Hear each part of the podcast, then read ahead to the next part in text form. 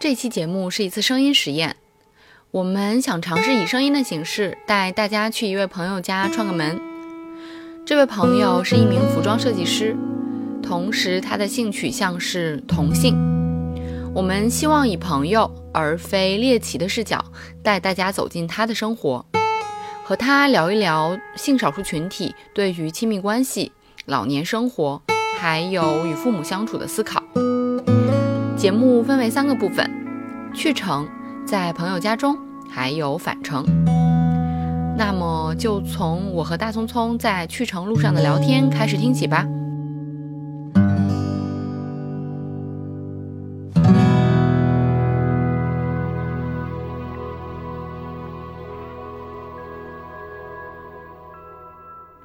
刚做完艾灸吗？对你闻出来了是吗？好闻，我喜欢闻这个味道。哦，这样啊，嗯，有很多人还不是特别喜欢。我觉得一会儿统称他叫陈老师。陈老师对，嗯，好的。前方路口向左前方行驶。所以陈老师这个十一都在家待着，没有出向门吗？左前方行驶，他一般应该都不太出门吧？他保持左侧道路。他其实是一个非常勤勉的人，就他是一个很执着的人，我就是甚至有时候是有执念的那种人，啊而且他是一个很不怕辛苦的人。他的执念在哪些方面啊？就是他，比如说他觉得他有 talent 做这个事情，嗯然后他觉得设计就是他的事业，嗯就是他认为这是他毕生他能干且能干好的事情。就比如说我们可能损他损到不行，或者说就是真的是很严肃的跟他讲，嗯，我们不觉得你这个设计好呀，或者说我们不觉得你这样做生意是对的，他也不会很 care，就是他有他自己的世界和他的规划。嗯呃，然后我说他是个勤勉的人，是他确实很少玩儿。你觉得这跟年龄有关系吗？我我自己觉得，一个是跟经历，一个是跟现在他的认为当下认为重要的事情的认知，所以还有就是很重要一点，他 settle down 了，他有 relationship 了。嗯，他们两个人就是就是进入到一个平稳期之后，就其实互相很满足于就在家里待着干点什么这个状态。哦，对，然后他俩有一次是我跟他们两个去吃饭，大概是前年吧，还是去年。他们就是很享受那种晚上忙到很晚出来吃个饭，吃完了之后在商场附近的商场超市晃悠晃悠，哦买点零食回家，嗯，就是就跟老夫老妻很像，你知道吗？很幸福啊。对，就是那种很平稳的一个亲密关系的状态。对，嗯，她跟她男朋友是怎么认识的啊？应该是朋友介绍的吧？嗯，一会儿可以。我印象里面是她男朋友的一个发小给他们两个介绍的，当时只是觉得说，嗯，他们两个可能合适吧。但并没有他们中的任何一方表现出来我要 settle down，对吧？没有没有，或者我我需要一段想要认真的 relationship。嗯，就是怎么说？其实他们想找到 settle down 人很难，对吧？嗯嗯这个不光是有心理上的、生理上的需求，嗯但我觉得从人的角度而言，就是对他们来讲，没有一个最终的目的地。至少在当今的中国社会上，他不会有一个到呃社会的目的地，说叫婚姻这个东西。嗯嗯所以可能相对来讲，他们的目的目的和需求更多停留在我我是不是能找到一个我的生活伴侣，对，我觉得是？伴儿，对吧？啊。嗯，就他们更现实，那就找得到，那是这个东西是要通过相处才能知道的，对吧？对，就是他们其实也经历过那种就是初期感情初期非常波动的阶段，但可能确实是在生活习惯、理念、两个人的性格上，嗯就真的是很合适，嗯所以就是可能就进入到了一个这样的一个比较稳定的状态。对，嗯，我觉得这个就就是因为陈老师，因为陈老师就是他身边朋友都知都都知道他是这样的一个一个取向的人，啊所以大家不会把这事儿当成一个特别大惊小怪的事儿。对，如果有一天他值了，就是我觉得这个对我来讲是非常难以接受的事情。有一次我我我在陈老师的老家跟他见了一面，是他回家办事，我去他家出差，啊那个城市出差，啊然后我们就在我们的酒店见了一面。陈老师说尽地主之谊请我吃饭，啊那他回到家里，他就完全比就是他的，无论是从他的整个的装装扮和他的气场和他说话的方式全都变了。我对，就变成了一个直男。我觉得好难呀，就我很难想象，就是他也不是说就是他变了一个脸或什么，就是他啊表现出来的那个行为方式和他说话方式，就完全不是他在北京的时候跟朋友相处的那个方式。他自己已经找到平衡，他找到了找到了难受，对吗？不会，他平时比如说给家里打电话的时候，嗯或者是都完全就是一个家里的，嗯，就是男人的感觉，对。嗯然后，那包括平时就是我们正经说话的时候，他也不会是很。嗯很嗯很 CC 那种，就是他还是很正常的，嗯。只不过就是大家朋友闲扯的时候，那嗯他肯定就表现出来就是又浪又 bitch 的那一面。对，就是，所以就是，我觉得对于我们来讲，可能也是，我觉得我今天早上还在想，就是可能也习惯了，就是嗯。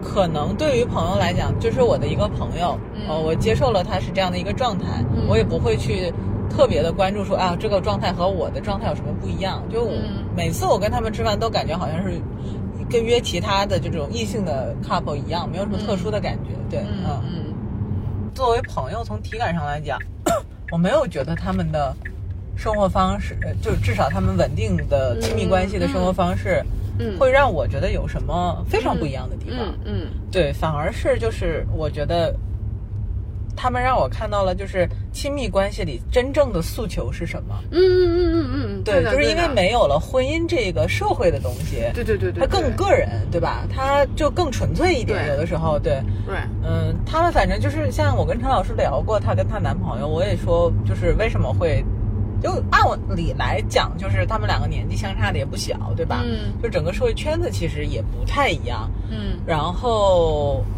这个整个的这个职业发展和这个个人轨迹也都不太一样，成长环境也都不太一样。就我很难理解说他们为什么会可以这么就是平和的相处，以及说我也问过他会不会有焦虑，就因为有这个年龄差，嗯然后以后的事情就没有办法去预测。嗯那这种。稳定的关系能持续多久？就是他有会不会担心？因为毕竟没有一个就是所谓的婚姻社会保障这种东西。嗯，对呀对呀，就是我觉得一会儿也可以再跟他聊聊，但他嗯之前给我的感觉就是，首先他们磨合的过程和普通情侣磨合的过程是一样的，嗯就也会经历什么争吵，什么互相之间就是需要试探，或者是说大家互相去侵略一下。每个人的底线，呃，嗯是触碰一下在关系里的原则是什么？嗯那他们都会经历这个过程，嗯然后到达一个真的 stable 的一个状态，就是他跟我讲说，他会觉得说这个人给他很大的安全感。我很少说我羡慕哪对 couple，、嗯就是因为我觉得家家有本难念的经，嗯嗯、有好的时候就有坏的时候，你不能只看到人家吃糖的时候，你没看到人家辛苦的时候，对吧？所以也没什么好羡慕的，就更不用谈嫉妒，也不用谈不平衡。但是真的上那一次，就是陈老师和她男朋友吃饭时候表现那个状态，就让我觉得 何德何能。他们呈现出来表现出什么状态，让你觉得有点羡慕这个这个？就是岁月静好，啊，就是有争吵，有有有就有矛盾，但是你能看到那种两个人是很就是精神上很亲密的依偎的那种感觉。嗯，你知道，就是婚姻啊，就是不不太会让我产生羡慕，是因为我太还知道有很多附带的责对任，对对对对纯粹是因为彼此之间的爱和那种对精神上的 support，对吧？对对对对对。然后就是，而且是反而他们更让你容易引起你情感上的共鸣对，啊、就是呃，这也是我之前就是我是。嗯自己也没有这种体验，嗯。然后只是纯粹是从多样性的角度觉得政治正确的选择，嗯。我支持接纳所有的性取向的人。但是后来我看纪录片的时候，发现一对儿就是美国的 gay couple，就是就是他那个那个同性法案的嗯纪录片，里面就记录了很多 gay couple 一点一点走出来，然后他们为什么要为自己发声。其中有一个就是头发花白的一个叔叔，那个叔叔在医院里面接受的这一段纪录片的访谈，嗯然后他就说。我希望在他离世之前能够看到同性法案通过，嗯因为我们不需要这一纸婚书的证明，但是我需要在法律上被承认，我才能在我挚爱离开人世的时候陪陪在他身边。嗯嗯我希望有这样的权利。嗯他没有我，我们没有彼此，我们在这个世界上谁也不是。嗯然后当时我就觉得那种深深的头皮发麻的那种那种共鸣，然后那个眼泪哗就上来，上来就想说，哦，原来。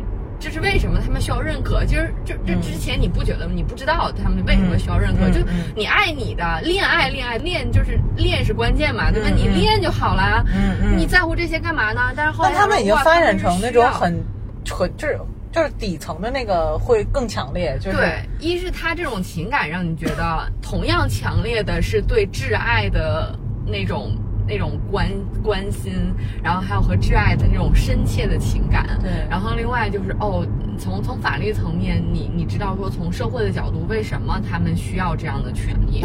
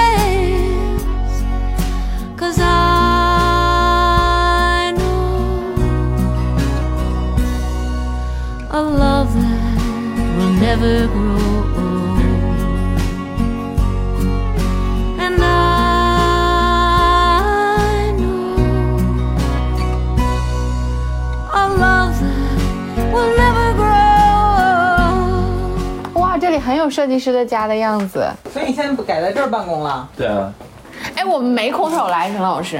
他也不是特别在乎这种事儿的人，没事哎，这是花椒味儿的这啥花椒味儿的？花椒味儿的饼干，超好吃。嗯，嗯，一会儿我们点个下午我嘴角。我嘴角那个啥，吃这个败火。花椒吃这花椒败火。你家狗呢？拿去洗澡去了，美容去了。嗯身边感觉最有个性的人就是陈老师了。聊点啥？我说那要聊 gay 的养老吗？然后我说我们当时学过，是说 gay 在老年阶段比较容易遇到社会困境，是因为。因为以前可能歧视更严重，所以很有可能会失去就业的机会。然后，当然这不存在，就是失去。现在美国是这样的嘛，就是失去就业，因为美国更多的是就是从法律上，还有就是宗教上，我觉得大家可能更排斥，然后所以更抵触，所以就是大家更容易陷入没有就业这样的贫困。另外就是这种家庭支持会更少，更容易孤单。然后我跟大黄蜂讲完之后，大黄蜂说：“倩倩太有深度了，咱们就聊这个吧。” 就是集贫困潦倒于一身的陈老师。对于生活的感想，对于未来的憧憬。因为我刚开始的时候，我自己是觉得说，哎，maybe gay 的养老和正常人的养老是一样的，就没有什么特殊的，就是大家都会老嘛，对吧？但后来他给我讲了刚才那个老爷爷那个例子，我忽然一下子觉得，哦，其实是有很大不一样的，因为就是至少在中国不承认同性婚姻的情况下，你没有办法说我作为你的。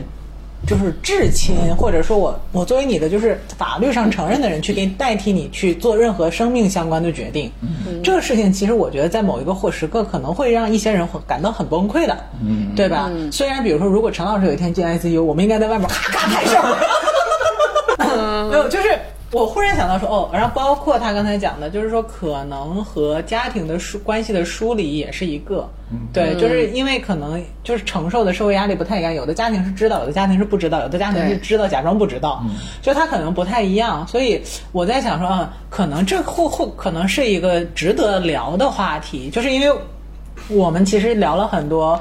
呃，普通人的养老问题嘛，但我们已经做好心理准备，这期节目有可能 会过不了审。但我不在乎。感谢陈老师参与我们的这次声音实验，就是我们想先看几个纪录片，就是代入一下，因为陈老师可能真的是一个，嗯，活在当下的豁达的人。对，我们先看这个吧。那前两年，前两年他得了帕金森氏症，确诊之后，然后吃药，然后对他没有没有什么帮助。我们从认识到现在，我们一直住在一起，那种感受就很强烈。他一下好像就变成一个八九十岁的人，然后走路也不行了，拿东西也会抖，因为有一种益生菌的帮助嘛，所以他现在连药都不用吃了，然后看不出来病症。但这这一路走来，我觉得身体健康对我们来讲很重要，他的身体健康就是我的幸福。OK，我们可以先聊这个。哎，你们两个在一起三年了，嗯，你有想过一起生活到某个年纪吗？就比如说像他们这样，有啊，但是我们就是还是年纪小，就不会考虑，那么就不会像他们聊这么沉重的话题。嗯嗯，呃，只是有时候会看到，呃，什么视频啊，比如老头儿就是被老太太欺负啊这种的，然后我就会说，我说我到我等我老了，我也还得这么欺负你这种的。你跟你家老，你跟你家老杨平时会聊以后老了的事儿吗？会啊。有一天我看到了一个代步车，以前的代步车最早，你你见过那种老爷爷开的那种代步车吗？就坐在上面腿脚不方便的时候，从坡道上自己下去，然后滋滋就出去买菜了。就是腿脚不好的时候就可以坐那个出去。我见到那个代步车是更高级，它还能自己上下楼梯，就是还可以自己上车，就是非常无缝的这个进入到了自由行动的移动的时代。就即使你腿脚有问题，你依然可以快乐的生活。我跟我老公说，我说，哎，咱们老了之后，感觉就是可以一人来一辆，然后一起出门。然后我老公说。还可以飙车呢，然后或者我们也会讨论说，假如我不幸得什么什么什么什么重症，然后那个先先离世，然后怎么生活？然后他一开始就说我无法想象你不在的时候我该怎么生活，然后等我生了儿子之后，他说我会带着儿子好好生活，就是就是还是有变化的，嗯，对。我有跟他说，我说我哪天我要是得什么癌症啊什么的，我说你千万不要救我，我要潇洒活过那一段时间，我要等我死后你就该干嘛干嘛就可以了。所以你觉得在你们的关系，就是你们两个现在的这种亲密关系，对你来说重要吗？呃，不是可有可无，对吧？是不是啊很重，要的。就还是挺重要的，因为，嗯，就像我现在做这件事情，其实是一直就是很困扰着我的，就是啊，每一季出什么东西要怎么去出，嗯、然后啊这一季又不卖，或者是呃出的款式怎么市场接受度这么低，嗯呃，或者是哎突然之间又卖的好，就是情绪是非常多变的，但是那个时候其实就是他是充当一个就是那种。呃，开导型的角色，嗯，就多半时候跟他抱怨的事事情都是呃这种非常小的事情，嗯，或者是你解决不了的事情。你卖就是卖了，因为你已经把这一这批货给做完了嘛，嗯，你卖就是卖，你不卖就是不卖了。但是我就会一直在抱怨、啊，这个月怎么不卖呀、嗯？啊，这个月怎么怎么怎么样啊？嗯，呃，就会跟他抱怨。哦，我觉得这个时候是需要一个倾诉的对象的，嗯，就我现在有他之后，我就很难想象，就是说，如果是。还是我自己一个人在这儿坚持这么去做这个品牌的话，我不知道我还能不能坚持到现在。嗯，因为我觉得这个牌子到现在能维持到现在，能让我一直在坚持的话，多半就是百分之六十的功劳都可能是他一直在支持着我。嗯，天啊，好感动！我没想到陈老师你是这么有良心的人、啊。那这就是，嗯，就是我是就是我跟他在一起，确实就是能让我有一个很大的心理安慰和那个就安全感。嗯，前两天我们去长白山玩的时候，就我很多人度假的时候也是给 couple 一对儿一对儿的。我那个一个叔叔就说：“哎，他们两个怎么坐那么近呀、啊？”我爸我妈说他们应该就是是同性恋吧。我说你看我爸我妈现在接受度很，然后其中有一个叔叔就说，我觉得得得治，就是觉得是病，我觉得是病得治。这个时候我爸我妈站出来说，那不是，那是客观存在的，就是这个社会上他就是喜欢，他生理上他基因上就我爸我妈真的是就不知道，就我好像隐隐约约给他们灌输了一系列的之后，我爸我妈就是沉浸在一个给他们科普的这个状态里面。但我觉得他们从他们的同龄人里面听到之后的那个感染力会不一样。就是另外一个视频里面是说，那个那个视频是一个系列，它是很多年轻的 gay 或者 lesbian，他们会把爸爸妈妈请到一个游轮上，就请已经出柜给向爸爸妈妈出柜的人。去的爸爸妈妈去劝导自己的爸爸妈妈，就是来来寻求这种嗯认认同或者支持。看起来肯定有很多人是非常 suffer 的，或者爸爸妈妈，以及我觉得能把爸爸妈妈请到那个游轮上，本身的关系应该也都还好。但是还有很多人估计应该是碰都不敢碰这个问题的。但是相对来说，我看到那个视频了之后，你其中有一个妈妈，她就说，她说。我以前想都没有想过，因为这个词根本就没有出现在过我的世界里面，且别人在讨论的时候，我根本就不会想到说跟我或者跟我的孩子会有任何的关系，他根本想不到。对，然后所以我觉得从这个角度，就是很多爸爸妈妈他们连这个话题碰都没有碰过，听都没有听过。我爸我妈是因为他们整天听我说，包括去纽约参加我毕业典礼的时候，就我们旁边坐了一对儿就是在吃午饭的，我妈忽然问我。他们两个为什么手拉着手吃啊？我说，因为他们相爱啊。我说，对呀。我说，你看谁谁谁就是啊。然后我妈说，哦，那他真的不想，那他真的就不想结婚？你真的不喜欢女生吗？然后我说，对呀。我说他就是不想啊，他就是喜欢女生。妈说，哎呀，那他爸他妈怎么消化呀？就是他第一反应就是他爸他妈会怎么消化这个事情？这都所这是这个问题是所有值得问我们的问题，都是这前两句肯定都是这些啊。哎，所以你觉得你也好，还有你男人也好，你们不向爸爸妈妈出柜，更多的考虑是什么呀？觉得没这个必要，还是说其实觉已经能预预感到他们的反应会比较强烈？呃，反应强烈不强烈？我觉得，嗯，我爸妈其实是还是爱我的。我知道他们不管是不接受，我就 一会儿再跟你讲他妈是怎么爱的。就是我觉得我爸妈还是爱我的，就不管他们接受，他迟早有一天是会接受的。但我不选择不向他们出柜的原因是，我觉得我需要在这方面就是出于保护的那种感觉，因为毕竟其他人都会。呃，去问啊，你家孩子有没有结婚啊？有没有谈女朋友啊？什么时候要孩子这种问题？但我不跟他们去承认的时候，他们其实会有那个底气，就是说啊，他现在不想早，他现在在忙他的事业。但如果我跟他们去坦白的时候，他们可能在说这句话的时候就没有底气了。哦，就是因为他们可以理解，我不代表我其他的亲戚可以理解。这个点还是很感人的，我没想到陈老师能讲的这么深。对，就不是直接的，而是都能想。不是说怕他们反应强烈产生矛盾，不是，反而是说这个，这是让我有对你有一点。不一样的看法，因为我就觉得你毕竟你就不知道孩子这个取向的时候，你跟自己的亲戚朋友去聊天的时候，你会有那个底气在吗？对，这个就是很成熟的一种思考和处理方式了。OK，那你觉得你你男人有有考虑这些就是说辞或者负担吗？就现在他会觉得爸妈也不催他结婚，嗯，因为他现在还年轻嘛，就处于要拼事业的阶段。等到三十五过了之后，我还就这方面我还挺理性的，就是我知道他有一天肯定是瞒不下去，而且他们家人对他的保护是非常非常好的，而且他是从小在他爷爷奶奶家长大的孩子，就是家里爸妈其实管的很少，都是在爷爷奶奶家长大的，嗯，所以我觉得就是，而且他们家是也是有就是呃事业的，嗯，就是我觉得他迟早有一天是要回去的，嗯。啊，就只是呃就是呃早晚的问题。嗯，但是我觉得那天到来的时候再说那天的问题。OK，所以他回去就你看带你还是不带你，分手还是分手，都觉得接纳接受。就他其实也是因为那个男主就是要结婚，要结婚迫于家里爱要结婚，不是因为没有爱。嗯，就是你会担心那种情况发生吗？或者说，我觉得那种剧情就是呃，完全是。我觉得可能说这话觉得我有点无情，我觉得那种自我感动，我我有时候可能需要一些情感自我感动，但是大多时候我觉得就是现实啊，他就吃他肯定是要回去的呀，就是这就是现实嘛，那你就让他回去呗。那回去的话，那我们俩是分呢，还是说我要跟他一起回去呢，还是怎么样？其他的情况发生，也许那天没到我就不要他了呢。为什么是他不要我呢？因为大概率看来应该是他不要你。对，没有没有我懂你意思。对，对，当那那个事那个事情发生了之后，你再去考虑嘛。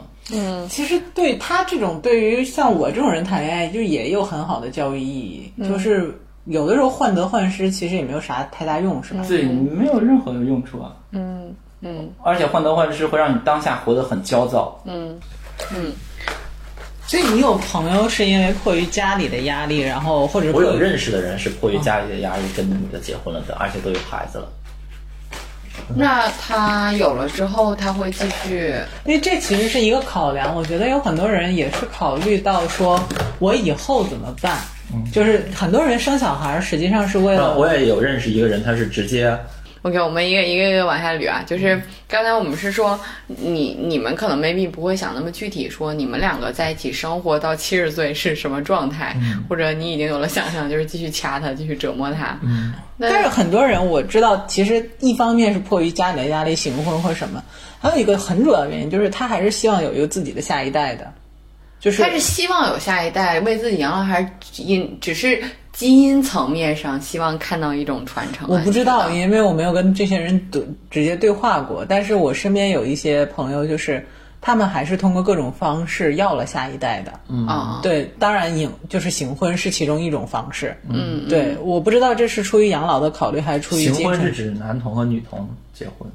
哦，那不是，就是就是那个隐瞒的那种，就是反正各种方式都有吧。不管怎么说吧，还是很多人在，就是我自己觉得是考虑未来，不管他是通过养老的方式考虑，还是通过说，哎，我基因传承，他还是没有没有，这个这个问题就是，你先把我们脱离出来，然后去思考这个问题的，嗯就跟你们想不想要孩子是一样的一个心态。就是如果我想要孩子的话，我就通过我有经济能力的话，我会通过任何方式去得到这个孩子。如果不想要孩子的话，就像你们正常人这样，那我就不想要，没有任何原因，就是不想要。然后想要的话，也没有什么。就是考虑到所以，所以你我需要觉得这个传承啊，不或者是不是一个这个群体的问题，而是说这是一个人的问题，是一个生育选择，它就是一个基本的生育选择，也就是不说。跟 gay 不是 gay 要不要孩子和就是我之前还有一个问题是说，gay couple 要不要孩子，或者 gay couple 不要孩子和丁克家庭的养老是不是一样的？其实是一样的喽，就心态上都是主动选择说我。但是如果是丁克的，话，他们至少会有就是一纸婚约，会有约束，会有嗯呃法律层面的保护。但是如果是 gay 的话，就是很缺少这方面的那个保护吧。那你觉得会多多少少会有一点点不太一样，而且嗯嗯嗯怎么说呢？如果你说你你是一对老头儿，然后就是一对老老头儿，就是在大街上手牵手这么去走的话，就是对于我来说，我是也是有点接受不太了的。但是如果是一对儿就是很帅的。或者是很漂亮的，就是女童或男童在街上走的话，我觉得啊，就是一道风景。所以你就但是如果说是一呃一对正常男女的老头老太太的话，啊也会觉得啊就很浪漫啊呃，但是可能就我还没有到那个年纪，就还、啊，所以像刚才看到这种就是一对儿老 gay，嗯你是不浪漫的吗？呃也也不是不浪漫吧，就觉得没那么好看。我自己觉得这个是陈老师在他们这个群体里面自己产生的一种狭隘的鄙视。那你老了怎么办呢？他会他会变成被嫌弃的老 gay 啊？对，就被嫌弃呗。而且我也没有什么容貌焦虑，就之前有打过下巴之后，就就再也没有动过自己的脸了。你们其实是会歧视老的 gay 对吗？来会歧，视我们来丑的，gay 哎，来，我们来看一下这个吧。我觉得这个就是这个这个话题的问题了。在台湾，现在老年照顾还是有相当高的比例是靠家人。对，其实社会福利系统提供的帮助是非常有限的。那既然它是大部分还是靠老呃家庭的成员去照顾，所以老年同志就变得很尴尬，或是他的问题就变得有他的独特性。我们曾经去呃探望过一个住在老人院的大哥，他在年轻的时候是非常风骚的，非常活跃的，然后身边的社群的关系是连接非常深的。可是他住到老人院去之后，其实他跟社群的关系是疏远的。一来是他不想要让社群里面的朋友看到他有别以往的光鲜亮丽，他已经身体机能丧失了，他已经行动不方便了，他已经老化了。二来是他不知道照顾他的这些老人院的工作者能不能接受同志，所以他选择跟社群保持一个很大的距离。然后现在也有也有一些比较有经济基础的呃同志朋友，他们可能想说，哎，我们要不要一些我们已经在一起十年二十年很好的朋友，然后我们彼此都有能力的时候，我们要将来共同在某一个社区共同买房子，你住三楼，我住四楼，他住五楼，他住六楼，然后里面大家彼此都是同志，或者我们称之为同学，只要是经济能力不错，或者是至少能够呃经济能力没有太大的困难的，我觉得要做到还蛮好的。也就是说，同职性的人住在一起，或者同志彼此住在一起，然后彼此可以互相的关照，我觉得这是一个可以发展的一个方向。对，其实现在没有一个养老院是说是专门为同志开的养老院？但我不太喜欢这种类型的视频。嗯，你会觉得太煽情吗？不是，我会觉得就是完全把我们先独立，就是孤立成一个群体。对，这个我就想问的，其实是不是？其实还是应该让大家去融入比较好，不应该特意的是把你们贴上标对，签。因为我的生活方式就是这个样子，我不喜欢把我就是单独拎出来，就是说啊，我跟你们不太一样，因为我是 gay，、因为我从小到大就是。就我就是那种，就刚刚说，就我行我素惯了，就是你要接受，你咱们俩就是朋友，因为毕竟啊，不管是不是 gay，就是你也会遇到那种不太就是、就是看对眼儿的那种对对朋友，对就是你会觉得啊，那就不不不交这个朋友得了。嗯，但是就是首要条件就是说，你现在能不能接受我这个性格嘛？那我的性格可能就是，就我会附带一层，就是我是同性恋这个、嗯这个我的性格、我的取向，这都是我。对对对，这就是我，就是你要能接受的话，就是咱们两个就可以做朋友；就是你要接受不了，就是就无所谓。所以我身边就是那人直的弯的，就是都都有，但是而且大多数都是直的，只有可能几个，可能五一个手指能数过来吧，就给认识 gay 的朋友。嗯，但是大多数你看到全是直。就我不会就是单独拎出来，就是说啊，我是个同志要跟他，然后我就要跟同志玩在一起，就是这种的。嗯嗯，我没有，我就完全不会把自己划到对就是划主动社会主动社会，相当于主动鼓励。对对，但你是、你的性格就是这样的，嗯。那你觉得你能代表你这个群体的大多数但是？我不能，因为我发现我有很多想法跟就跟我们这个群体的人的？想法是不一样对，的。且但是我觉得，虽然他这个论调是我们可能不喜欢，比如说，包括我觉得，呃，异性恋的人也会不喜欢 gay 群体的，比如说现在的某些状态是非常自信，可能是品味吧，大多时候可能就是品味给的优越感，对因为大多数的 gay 的品味都不错。但是他这里面提到的一些问题，我觉得是客观存在的。比如说像刚才他提到，比如说七八十岁的，嗯就比如说现在，你想象一下，现在如果是生活在养老院里面的，本身是一个 gay 的老人，我觉得可他一定是非常年代的问题，对就是他们那个年代可能就一直包容被性很差对，就一直被排斥，所以他们需要抱团取暖。我相信等到我们这一代老了，住到养老院的时候，不会有年轻的护工来歧视说你是对 gay，然后所以我要虐待你，还是我就你你就是什么不孝老来无子，就因为中国的传统观观念里面还是会觉得没有子孙是一件嗯没有无德的事情嘛，就是观念里面是有的就是，但现在不太会了。因为我觉得所有事情都是你自己去选择嘛。嗯，我觉得对于我来说，就是经济条件，我可以让我去做。呃，比较合适的选择，但是这已经提到了，就是这也是现在客观存在，就是你目前可见，如果没有人工智能来解决这这个机器人的问题，以后的照顾长期来说还是要靠人力。那如果靠人力的话，你想在家养老或者嗯未来最主要靠依靠的社会资源就是家庭，就对于多数人来说就是家庭照顾。我们可以看到我们的爸爸妈妈在照顾爷爷奶奶、姥姥姥爷那一辈的人，那我们未来很多人是靠子女，就至少说我不是二十四小时待在那里，但是护工之外还有一个所谓的监第三方的。监监监督人员，这是一是靠家庭了，另外还有一个初级阶段，你可能还没有到请二十四小时护工，但是在早一点的阶段可能会需要小的支持、小的帮助。那没有子女的人，可能就是要靠朋友嘛。对吧？然后，所以他这里面提到的这个说，在台湾，然后呃，目前的主要的照顾资源是家庭。那对于 gay 群体来说，它是没有，不能说 gay，就是对于所有的性少数群体来说，它都是缺少这部分支持的，就会比较少，因为和家庭的关系，因为各种各样的原因，可能比较疏离。嗯，可能吧，因为我没有那个想法，因为我是遇到问题我就去解决呗，嗯，就想想办法去解决。如果说哪天我要真的在家里面摔倒了，我可能就就是想办法，或者是打个打个电话、报警电话什么之类的，嗯，呃，就没有想说啊自己一个人怎么办，然后没有朋友，没有人帮我，我还挺能忍受孤独的。打一个比方，就是我，呃，我之前做了一件事情，我觉得很丢人，但是我觉得就是，就是从，能充分体现到，就是我如果是自己一个人的话，就是遇到困难的时候，我会采取什么样的办法？就有一次我一四年的时候，就我那时候刚刚就是想说啊，我应该要出来一下了，就是我自己一个人待太久了，然后我需要呃去做一些事情为自己，所以我就一四年的时候其实做过一个小型的迷你胶囊的一个系列，然后呢我就做了一件连衣裙儿，然后呢。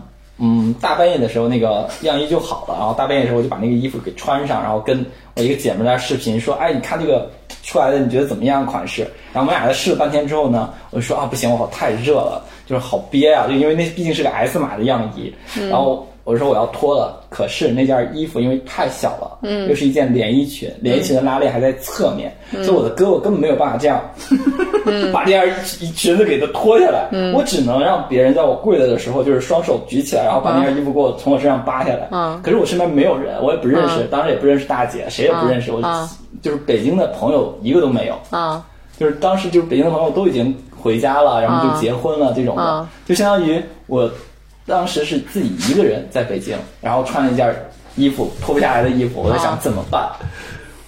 我不能去敲邻居家的门，我觉得很丢人，嗯然后觉得别人会觉得我是个变态啊，一个男的穿一件连衣裙，然后半夜去敲别人家的门，啊。然后我就想着不行了，我就给那个麦当劳打电话，因为因为那个时候我觉得能在大半夜两三点钟可以接电话的，可能只只有麦当劳了，嗯。因为我还不太，我觉得就这种事情还不至不至于给警察叔叔打电话。像你还有良知，所以我想我订个餐，然后等麦当劳的人到了，我跟他说明一下，让他帮我脱件衣服，我觉得这应该是可以的。嗯。所以我就给麦当劳打电话，结果那天好死不死，麦当劳那天系统维修不接单，啊然后我就在我的朋那你给友圈肯德基肯德基打呀？啊肯德基那时候没有半夜送餐的服务啊！只有麦当劳二十四小时，对，是二十四小时的。然后我就把我朋友圈里面翻了好多人，然后一个一个开始发微信说你在北京吗？你在北京吗？你现在睡觉了吗？就这种的。然后终于问到了一个很长时间、很长时间不联系的一个朋友，然后大半夜两三点的时候，然后打了一辆车给我拖件衣服，打了一辆车回去睡觉去了。就我觉得，就那个时候，就是突然我就觉得啊，如果说我自己一个人遇到任何困难的时候，我是我是有办法去解决这个问题的。就是哪怕不行，给麦当劳打电话也是可以的。太震撼了这期不是麦当劳赞助，所以这个朋友现在还有联系吗？也没有了。谁还敢联系他呀？不拉黑已经很好了吧？就我觉得，其实人与人之间都会有一点，就是那种，就是那种怎么说，就是人性嘛，就是嗯本身就是，其实我就觉得人性本善嘛，啊就是你不可能就是当你。如果说很长时间一个朋友不联系的话，他大半夜三更跟我说一个这样的要求，我觉得肯定就是嗯没有其他人可以帮助他了。我觉得打一辆车的事情就是 我是可以做到的，而且是半夜两点的耶。对两三点钟，挺晚的了。那你这朋友以后肯定养养成了早睡早起的好习惯。手机关机，你不要看。就我自己觉得，我觉得陈老师是一个呃性格很强烈的人，所以他可能在这个群体里也不能代表这个群体的大多数。嗯，但是我自己也是会觉首先我觉得他。刚才视频里的这种群体的这种抱团意识也好，或者是老了之后很孤独、强烈意识也好，嗯，我觉得一定是客观存在的。就是我现在想一想，其实陈陈老师我们共同认识的这些，除了你以外的其他的这些，呃，就是有跟你一样性取向的朋友，嗯其实他们表现出来的也有多多少少有这种就是其实区隔的意思。比如说他的表现形式可能会不太一样，他可能在人群里会特意的先表明自己的身份，或者是说他会特意的去彰显一下自己跟别人的不一样。然后我觉得那就是一个信号的释放。但是陈老师更多的可能是他也不会刻意的去提及他的这个身份，但是你如果来问我，我也。不掩饰，嗯，对，所以我觉得这个可能是他有别于这个群体的一个一个一个一个特殊的点，对，但是我自己也确实觉得说，嗯，就是这个视频里表达出来的这个这种方式，我自己觉得可能我们是要思考的。这是一个我能理解在，比如说我们父辈或者是祖辈的时候，他们现在住进养老院，首先肯定是没有同志养老院，对吧？那他们那一代的同龄人在得知他这一个特殊的群体，嗯，他这一个特殊的人进来之后，肯定会有很多很多的这种。反应对吧？嗯，就不是每个人都像陈老师内心这么强大的，会屏蔽掉这些恶意的信号，或者说不理解的信号。那对于他来讲，他可能就会双倍的孤独。就像他自己讲，他以前是个很风骚的人，他以前那些风骚朋友他又不能联系，他又不想让人家看见他脆，所以不想让人家看到他脆弱的点。但是他新交的这些朋友，他又融不进去。嗯啊，我觉得肯，但是你，我有时候我自己就会想说。这到底是性格问题还是群体问题？我觉得是性格问题吧。可能这个群体，嗯，很容易会遇到造成这样更多的困难。对对会对对会让会使你造成更多这样的一个性格。但是我觉得是时候就是让大家就是活得坦然一些。嗯就是就是我有时候想，比如说我们这一代进了养老院，如果有一个陈老师这样的人进来，刚开始的时候可能也会有一些格格不入吧。我在想，你们家老杨肯定会说：“倩倩，我们院我们院里新来了一个人，他走路的方式好奇怪。”但是如果说真的我我要到那个群体的时候，我就是就是比如说养老院的时候，我会先试着融入，就我看是哪些人是可以接受，哪些我是不可以的。此处狗狗回家了。对，这是一个有狗有 couple 的三口之家。嗯，比如说你们以现在这样很好的关系，到了你们七十岁的时候，就是他就要推着轮椅推着你，你就觉得是他发现你你活该，轮椅你就选，了。他就不推你了。然后我就说啊，我就说那个，那我就掐他，就是没有牙我也得把假牙拿出来咬他。哎，其实我觉得就是，其实跟任何伴侣都是一样的，就是任何一个伴侣在发现自己当自己没有办法失去自理能力的时候，另一半都是有抛弃他的风险的，不是吗？对呀、然后呢，在他们这个关系里的话，他所谓的什么还要再去咬他这种，他就是自信的。对，就是一个很自信。我我就是会觉得，我这个时候就会成为我老公的负担，我不想拖累他，我不想就是他照顾我。没有，就是一辈子不都是你们两个人一起过的吗？那过到最后怎么就？那你理想的老年生活就是这个样子吗？对我可能到老了之后，我我我没办法闲下来吧，就可能还会做点什么小小给老太太做衣服小手艺啊拿个那个那个针啊。哎，其实我觉得他在养老院应该是会非常受欢迎的，你不觉得吗？因为你想啊，那个时候你会跟老杨去讨论这一季最硬的小鞋垫儿是什么，小编织的。陈老师，陈老师，你看我这一届我们编了一个小鞋垫儿，然后我就说，你说啊，这老师这个这个钩针怎么钩啊？我说拿来单给教你。对，然后你想想，就是一堆老姐妹都会去找的，我觉得他会被就是养老院的老头儿排挤吧。所以就是哦，就是哎，而且我会觉得会有很多。老头会通过他去追老太太。嗯，你帮我跟他说说呗，你给我缝个他喜欢的鞋垫儿呗，多大条四三的。这个对话向我预预料之外发展。就就没有没有那么悲观吧？我觉得那我我觉得这对我我我我觉得超出我的想象，但是很有趣。就是我觉得这样听下来，就是永远做一个有趣可爱的人吧。不管你你嗯你的性取向如何，就是这这件事情其实跟性取向没关系。即使说因为性取向不同，有可能会带来不同的这个呃亲密关系的困难程度。比如说在这个 这个圈子里面，你想要找到稳定的关系，反而可能会相对来说更困难。但是撸开大葱葱，就是、就 是谁更困难呢？这也说不好。对呀、我也在午夜梦回的时候扪心自问，就是我到底相比于他做错了什么，或者什么，但我我自己后来我觉得，就是说，就是这事儿就它就发生了，对。就是他他不跟跟你的取向，跟你的这个你你的你的理想或者是你的这个人没有关系的，它发生就发发生了，就是 fall in love 这件事情、是你掉进去的，不是你选择的这个事情，对吧？就是。就我我反正我觉得就只有这样我能平衡一点吧。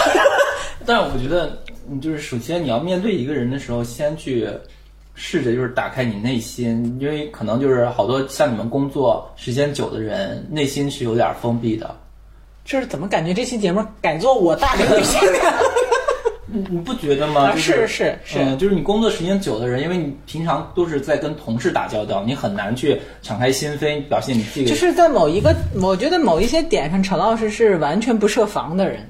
嗯，就是他能交到很多朋友，跟这个也有关系。就是一方面是来自于他对于别人恶意的钝感，嗯嗯和不在意；另外一方面是他自己确实有他很开的那一东西。但是就是作为朋友，我也能看到他也有那种是一扇门咵就关上的那一刻。对，但是就是确实吧，就是嗯，我觉得他优点就是，我觉得这可能超越了这期的主题了，就是他是一个没有什么恐惧的人。所以可能作为同时他是一个能接纳孤单的人，就是他是接受自己的人，嗯，对吧？我觉得这几个就是如果我们谈 successful aging 的话，它一定是非常重要的几个。对，其实我觉得他是，如果他能健康的活到老，他一定是，就他一定是那种就是活的在别人眼里非常飒，但是其实我有时候觉得看他特别无趣。就是这样一个无趣的人都能生活的这么好，我们来剖析一下，就是他的无趣反而是我觉得成就了他能承受这个孤独吧。就他确实有一段时间那个状态，我都挺替他担心的。就是有的时候是杞人忧天，就会觉得，哎，你将来没有这个没有那个，你怎么办呀？嗯，然后或者说你不会考虑这个考虑那个吗？那就是一脸的那种不会呀，那是啥？不知道呀。就反而就是你懂吗？他没有那么多，但是有些忧虑它就是没有发生，至少到目前为止，对吧？嗯，我觉得你就需要考虑当下的事情，你烦躁当下的事情就可以了。你以后的事情我从来没有考虑。像你们这种规划型的人，嗯，可能就是要考虑，就是说我以后要怎么怎么过，我的经济呃要怎么怎么维持到我的老老年生活要怎么怎么样，就你们会有一个很系统的规划。但我是一个活在当下的人，但是其实也有它的短板，就是确确实他的生活里会因为他没有规划，会偶发性的出现很多事件。嗯，对，但这也是有的，只不过是说他活得很，所以每一段他是靠人格魅力交朋友，然后朋友来做他的安全网吗？嗯，是的，是的，是的，是的是需要吗，是的，是的，他是的嗯。但你真的就我，我觉得其实现在，那我觉得听下来，至少从陈老师这个 case 上，嗯，其实没有特和普通人的养老规划没有特别大的群体差别。对，对吧就是他有稳定的亲密关系，很好的亲密、很健康的亲密关系，他可能会这样子的状态就是维持到老。然后，如果大家对这样子的 couple 感兴趣，欢迎去看一下这个什么极品基佬伴儿，我觉得很好玩，就他们两个在一起的状态挺很有很有趣，很有趣。另外就是从社会交往的层面，你也。不会觉得我要为了自己的养老问题，要专门去呃寻找就是性少数群体的呃互助组织，其实无所谓，跟单身群体一样，就是都是要交朋友，然后有社会交往的圈子就够了，对吧？对啊。其实是一样的。就像有的女生现在不都是大龄女青年单身瞅谁呢年？就就觉得自己好像一辈子嫁不出去了，然后老年的时候就说我要跟我的闺蜜，然后就是怎么怎么样是一起，我觉得就很正常。嗯嗯到时候我们养老院欢迎你来，嗯，欢迎你来做妇女协会会长，带领老头们在养老院里找到合适的老太太，我觉得应该可以开很多课吧。培养老爷爷们的穿着打扮，告诉他们如何能花枝招展的吸引到老太太们。未来可期，就是陈老师好好活到，我们也都好好活到养老院那一天，咱们再见。养老院里面有陈老师一席之地，之之地之地。嗯，好的。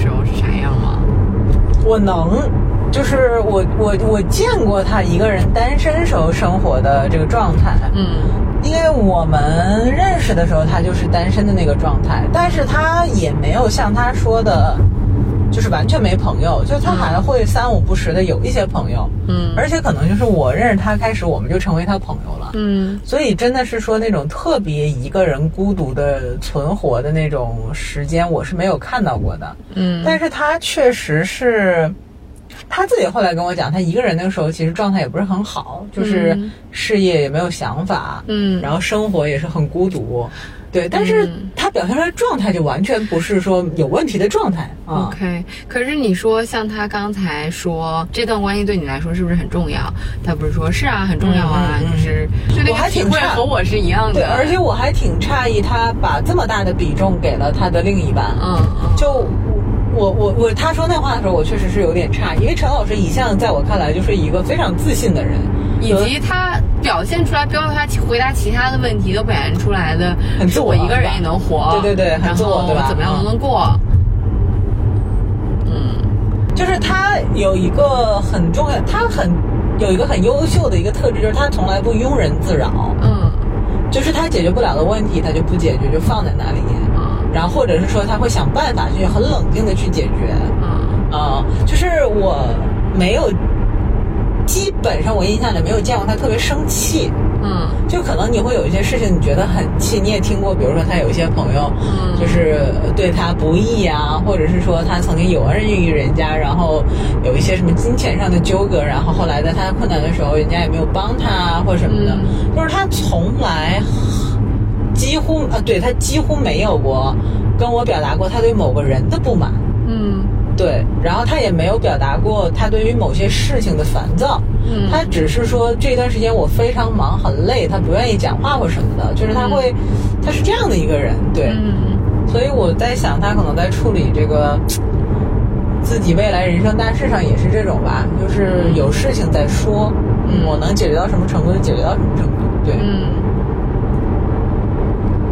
你觉得跟他做朋友之后，对你的人生观有启发吗？最初级的阶段是，它确实为我打开了很多我以前没有接触过的人群的生活状态。嗯嗯比如说，就是刚才提到的这些，可能就是在我们看来属于不是很稳定的一些人群，工作性的人群。嗯然后还有一些是可能你以前没有想过，哦，有一些人是这么过日子的。作为一个朋友来讲，他是一个非常靠得住的人，是他不见得说真的是。他如果有钱，我可以这样讲，他不会把朋友分三六九等。嗯你如果经济上有求于他，只要他有，他就会给。嗯。当然，我不觉得这是一个多么大的优点，但是确实从某个程度上来讲，这个是一种靠得住的方式。嗯。还有一种是，我觉得我们友谊升华的有一次是我一个人要做手术，很无助，嗯。然后我也不知道应该找谁，我就有点恐惧。我当时记得在协和那个嗯。医院门口出来的时候，我就忽然就给他打了个电话，嗯。然后我就说，就我很焦虑，我很恐惧这件事情。嗯然后他就说没关系，你哪天我陪你。嗯。哎，所以你看那两段视频的时候，你什么感觉？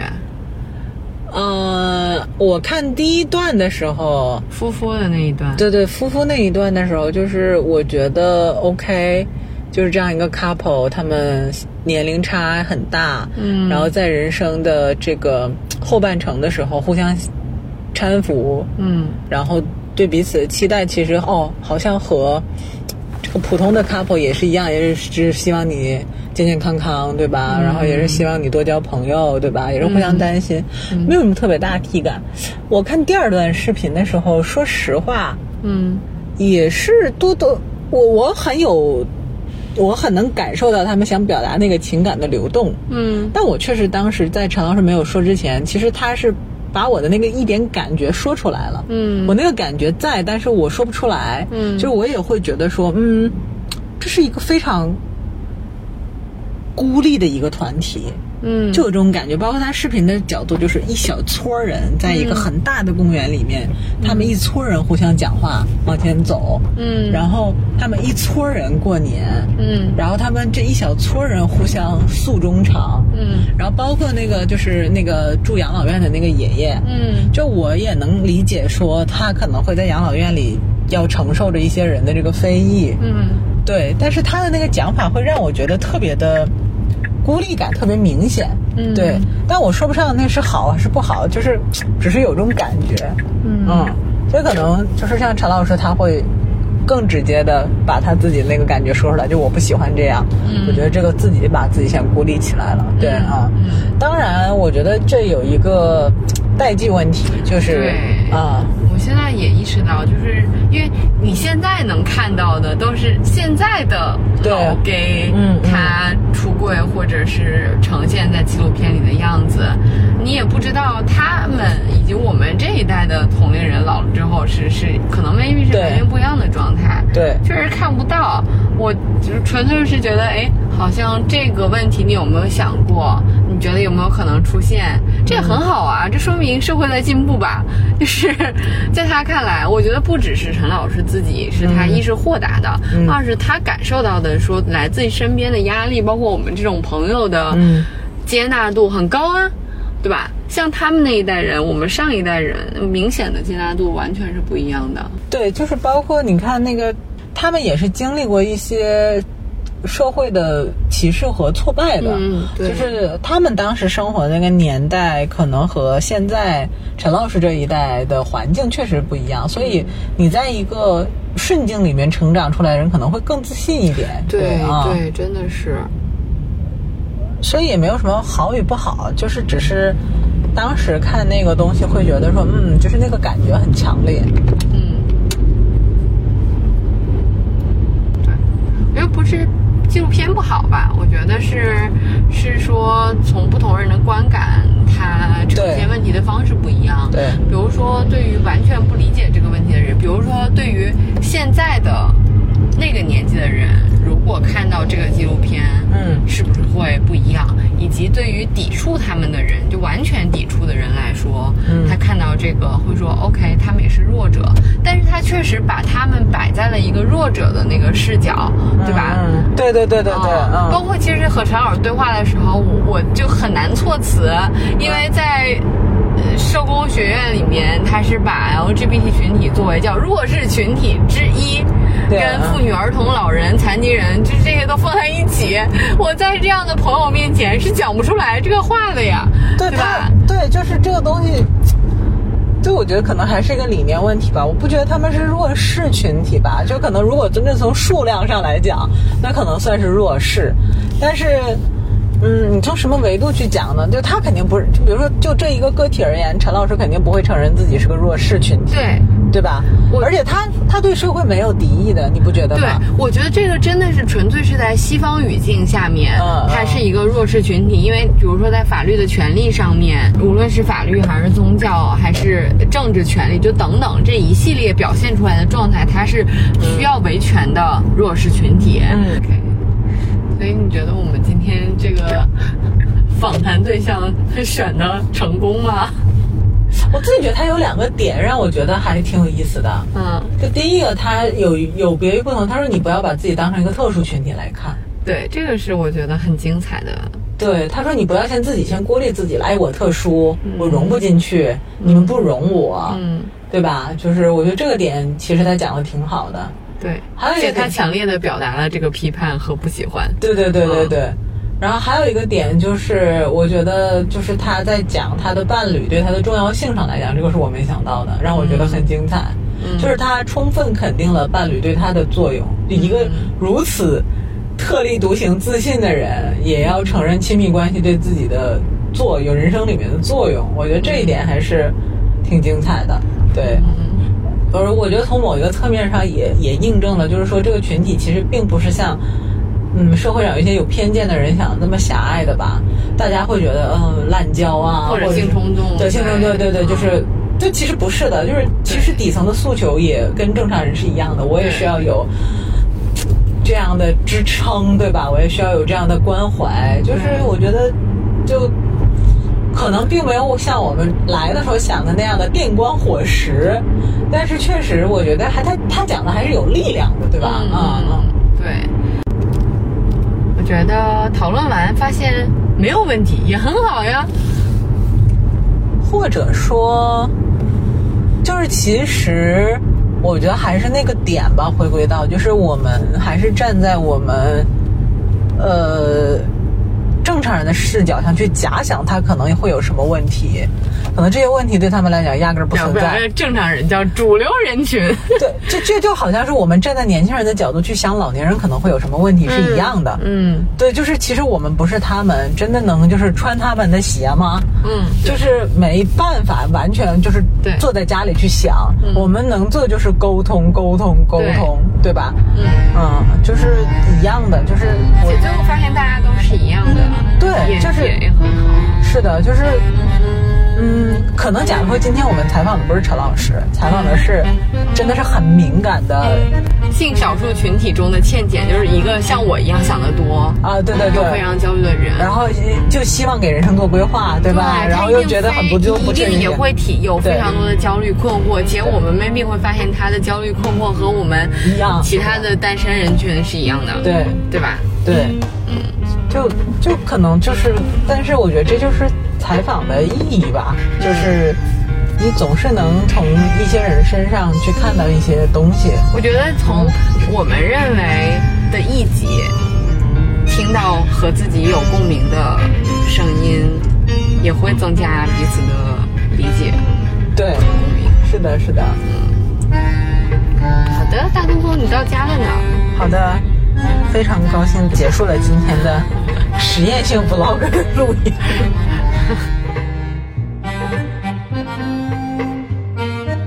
感谢大家收听本期内容。我们的听友微信群已经开通，欢迎添加小助手 Disrupt Aging 二零二一的微信 D I S R U P T A G I N G 二零二一，成为我们的好朋友，入群和我们分享讨论你的生活困惑，或者向我们推荐主题以及身边的嘉宾。大家也可以查看 show notes 以及节目详情中的相关信息，与我们联系。期待和大家相见。